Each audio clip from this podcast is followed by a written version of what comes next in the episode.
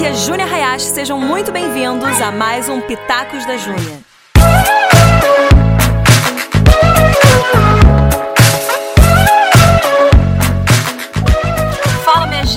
Saudade de vocês! Mais um Pitacos da Júnia. Hoje a gente vai responder várias perguntas que vocês mandaram lá no Instagram. Então fica aqui, são 50 perguntas de todos os assuntos, tá?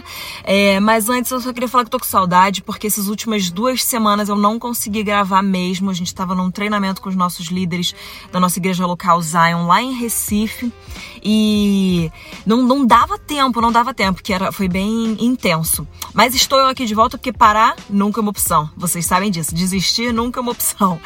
É, mas para descrever para vocês, 7 e 10 da noite, dia chuvoso, dia mais frio do ano, finalmente experimentando o inverno aqui em São Paulo, porque até então não teve inverno, gente. Vocês não estão entendendo, não teve inverno não. Hoje tá aí uns 7 graus e tô aqui no carro, no estacionamento da igreja, gravando, porque afinal esse definitivamente é o meu estúdio oficial, o meu carro.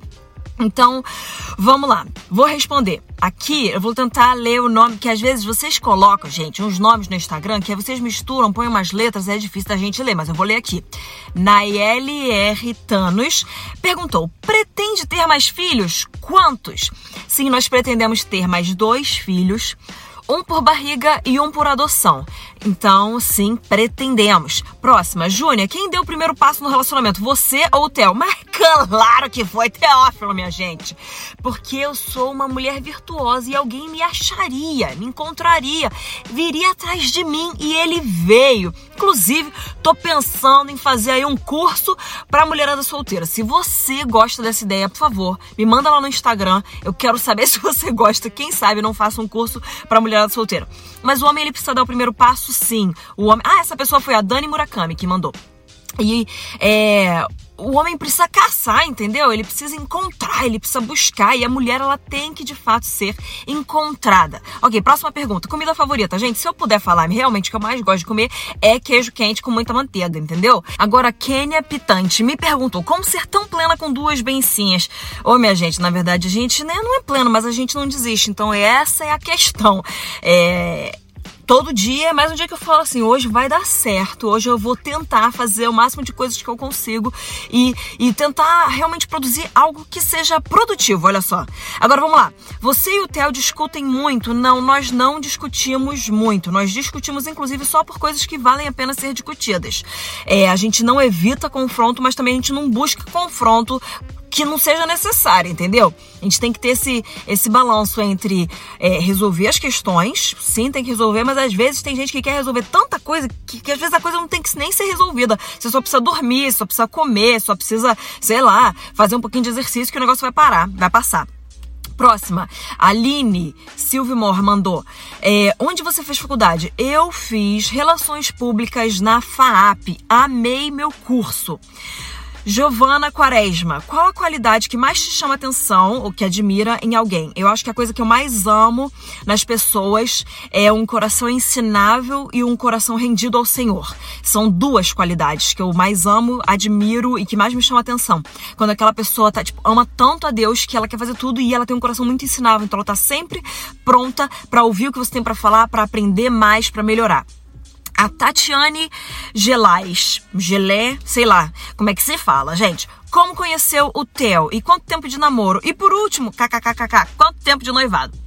Eu conheci ele, gente, na igreja, o lugar abençoado. Eu tava buscando Jesus, aí eu encontrei Jesus aqui nessa minha igreja local hoje, igreja que eu tenho a honra, o privilégio de pastorear com meu marido, Zion.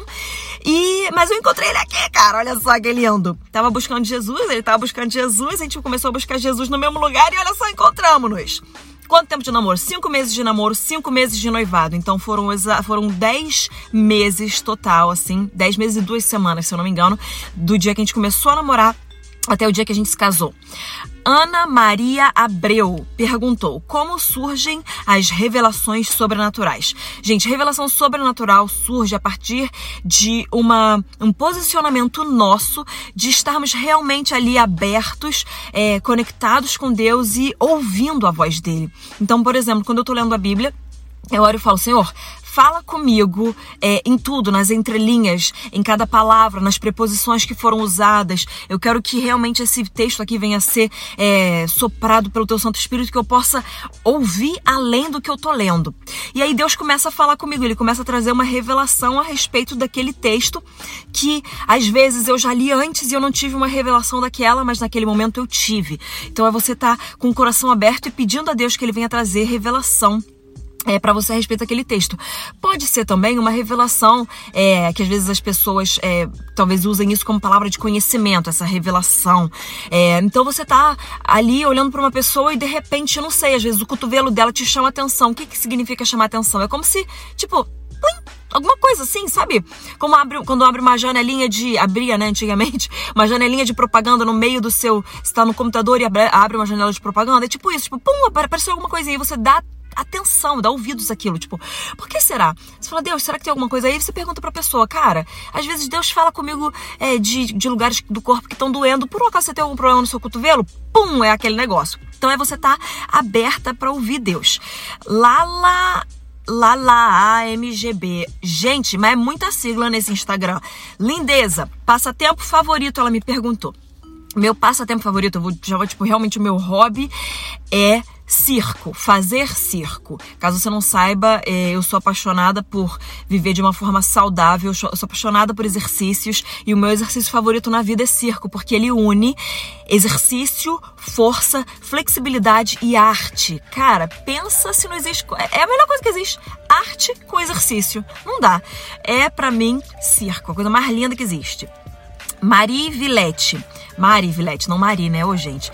Ela me perguntou: precisou abrir mão de algum sonho pessoal pelo seu ministério? Olha só, quando a gente começa a viver para Deus, a gente escolhe morrer para a gente e viver para Ele. Não significa que você nunca vai ter é, os desejos do seu coração sendo é, é, realizados, sabe? Não é isso. Mas significa que quando você escolhe viver para Deus, que você realmente é, reconhece que viver é Cristo, cara. Morrer é lucro e viver é Cristo. Então você fala, cara, os meus sonhos são os sonhos de Deus. Agora eu quero sonhar todos os sonhos dele. Então existe essa troca e existe uma mudança de perspectiva na vida, uma mudança de valores, uma mudança de, de olhar. Então, é, quando a gente começa a viver com ele e para ele, o nosso coração também, também muda. E eu abri mão de qualquer sonho, talvez pessoal meu, para viver os sonhos de Deus. Mas quando eu escolhi viver para ele, os sonhos dele se tornaram os meus sonhos. Eu peguei e falei, Deus, eu quero os seus sonhos. E aí, o nosso coração, ele muda, faz sentido? Então, é claro que a gente abre mão das nossas coisas, mas a gente ganha todas as coisas de Deus. Viver para Ele, cara. Então, é, é muito melhor. Cumprir os sonhos de Deus para minha vida é muito melhor do que os meus. Mas, ao mesmo tempo, os meus sonhos, eles se tornaram os sonhos de Deus para mim. Faz sentido isso, gente? Não sei se tá fazendo sentido. Então, ao mesmo tempo que de uma certa forma a gente abre, do nosso, abre mão dos nossos sonhos pessoais, na verdade a gente conquista os nossos sonhos pessoais, porque os nossos sonhos pessoais se tornaram os sonhos de Deus na nossa vida. É isso, gente. Vamos lá. Nael BT me perguntou: você aconselha ter uma rotina espiritual? Certamente, definitivamente, nós precisamos de rotina para nossa vida, para tudo, e precisamos sim de uma rotina espiritual. Ana Alves me perguntou: com quantos anos você soube que seu chamado era o ministério, ser pastora? Olha, é, eu vou te dizer que quando eu voltei para Jesus, lá em abril de 2010, eu sabia que eu estaria full time, tempo integral no ministério. Agora, é, que seria pastoreio, isso aí foi um pouco depois. Mas Deus começou a falar no meu coração, porque quando eu, eu voltei para Jesus, eu sabia, falei, cara, não, não existe vida para mim longe disso. Definitivamente eu tô, tipo, cara, completamente dentro disso, ministério. Eu achei que eu seria missionária porque eu queria entregar minha vida inteira para Jesus. Inclusive, é, eu não queria nem casar, porque eu queria viver tudo para Deus. E aí Deus foi começando a falar ao meu coração. Ele foi começando a falar que eu casaria. Eu falei, tá bom, Deus, eu vou casar, mas então eu não vou ter filhos, porque eu quero viver totalmente para ti. Não, você vai ter filhos, Júnior. Isso faz parte do meu plano para você. Ok, Senhor, se esse é seu plano para mim, então eu quero isso. Júnior, você vai ficar em São Paulo. Senhor, não, em São Paulo não. Sim, em São Paulo. Amém, Senhor. Então eu quero. Então ele foi moldando o meu coração e me ensinando. Eu passei de um lugar de um extremo zelo de Deus, eu quero viver tudo para você. E aí ele foi mostrando, você vai viver tudo para mim, mas de uma forma diferente do que você achou que seria. Então, dos meus 23 23, 22 22 anos. Dos meus 22 anos até os meus 23 anos e meio foi esse processo de eu entender o que Deus tinha para mim. Daí eu entendi que seria em São Paulo, seria ministério, seria dentro de igreja. E aí então eu comecei a namorar, já com o, o, o intuito de casar e realmente muitos sinais confirmando que a gente se casaria. É, eu comecei a namorar um pastor, né? Então eu comecei a entender que eu seria pastora também, já tava no pacote do namoro. E isso é, se concretizou, né? Assim, cara, eu vou ser pastora em 2012, quando a gente se casou. Então, de 2010, 2011, eu comecei a entender que era é, dentro de ministério, dentro de igreja local, mas eu não sabia nem como. E aí, então, 2012 foi assim, cara, é, é pastoreio também, porque você está casando com um pastor e, e, e, vai ser parte disso. E aí, em 2018, eu fui ordenada pastora. Mas eu sei que o pastoreio já era algo que. Deixa eu ver aqui quantos minutos a gente tá, minha gente. Oito minutos, ok. O pastoreio já era algo que é, já era o que Deus tinha para mim.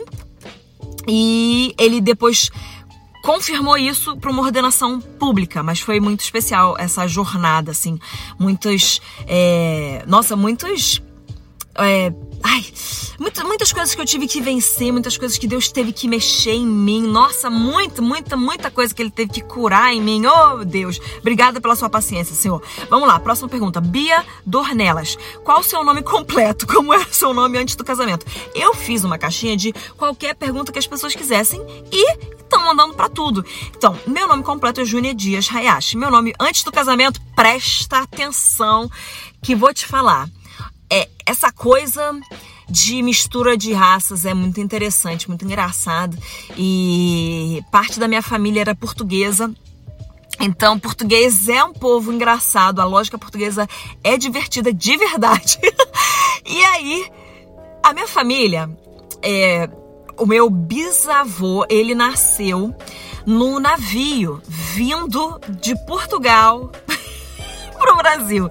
E aí, por isso, no navio, colocaram o nome de Navega. Gente, isso é real, é verdade. É verdade esse bilhete, é verdade. Então colocaram o nome de Navega, porque nasceu no navio. Então meu nome, antes de casar, era Júnia Navega Dias. Pense Se eu não vi piada nessa vida. Eu navego a horas, Júnior navega dias. Se você inventar uma piada, conta lá no Instagram que eu quero saber qual é a sua piada que você vai inventar. Mas saiba que muito provavelmente eu já ouvi a sua piada, porque foram 23 anos, não, 24 anos de piadas com meu nome, tá bom? Júnior Navega Dias. Meu Deus, que ideia, né? O que, que tinha na cabeça dessa pessoa quando foi colocar esse nome? Mas é isso. E aí, então, quando eu me casei, eu falei, não, acho que eu já vou dar tchau, vou dizer adeus para esse Navega, porque Navega Dias é prato cheio para fazer piada. E aí eu virei Júnior Dias Hayashi. Antes eu tinha que soletrar só Júnior, para as pessoas entenderem. Agora eu tenho que soletrar meu nome meu sobrenome, pra todo mundo entender como que se escreve o meu nome. Bênção de Deus. Agora eu vou responder aqui, gente, a última pergunta, senão esse podcast vai ficar longuérrimo. Mas se vocês quiserem mais perguntas, eu respondo no próximo podcast. Manda lá, Júnior responde mais perguntas que eu respondo, porque foram 50 perguntas, eu nem sei quantas eu respondi, vou contar aqui, mas vamos ver. Como foi sua festa de casamento? Convidou a igreja inteira? Ó, vamos ver. 1, 2, 3, 4, 5, 6, 7, 8, 9, 10, 11, 12, 13, 14, 15. Essa é a décima quinta pergunta. É, a minha festa de casamento eu não, a gente abriu para a igreja inteira a parte da cerimônia, mas a recepção não tinha como, né, gente?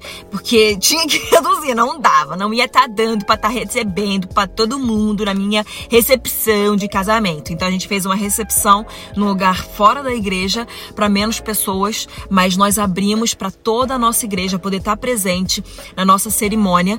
É, mas a gente fez essa recepção fora. E aí eu queria deixar só aqui um PS para galera aí que tá pensando em casar, atenção, cara, a cerimônia é muito mais importante do que a recepção.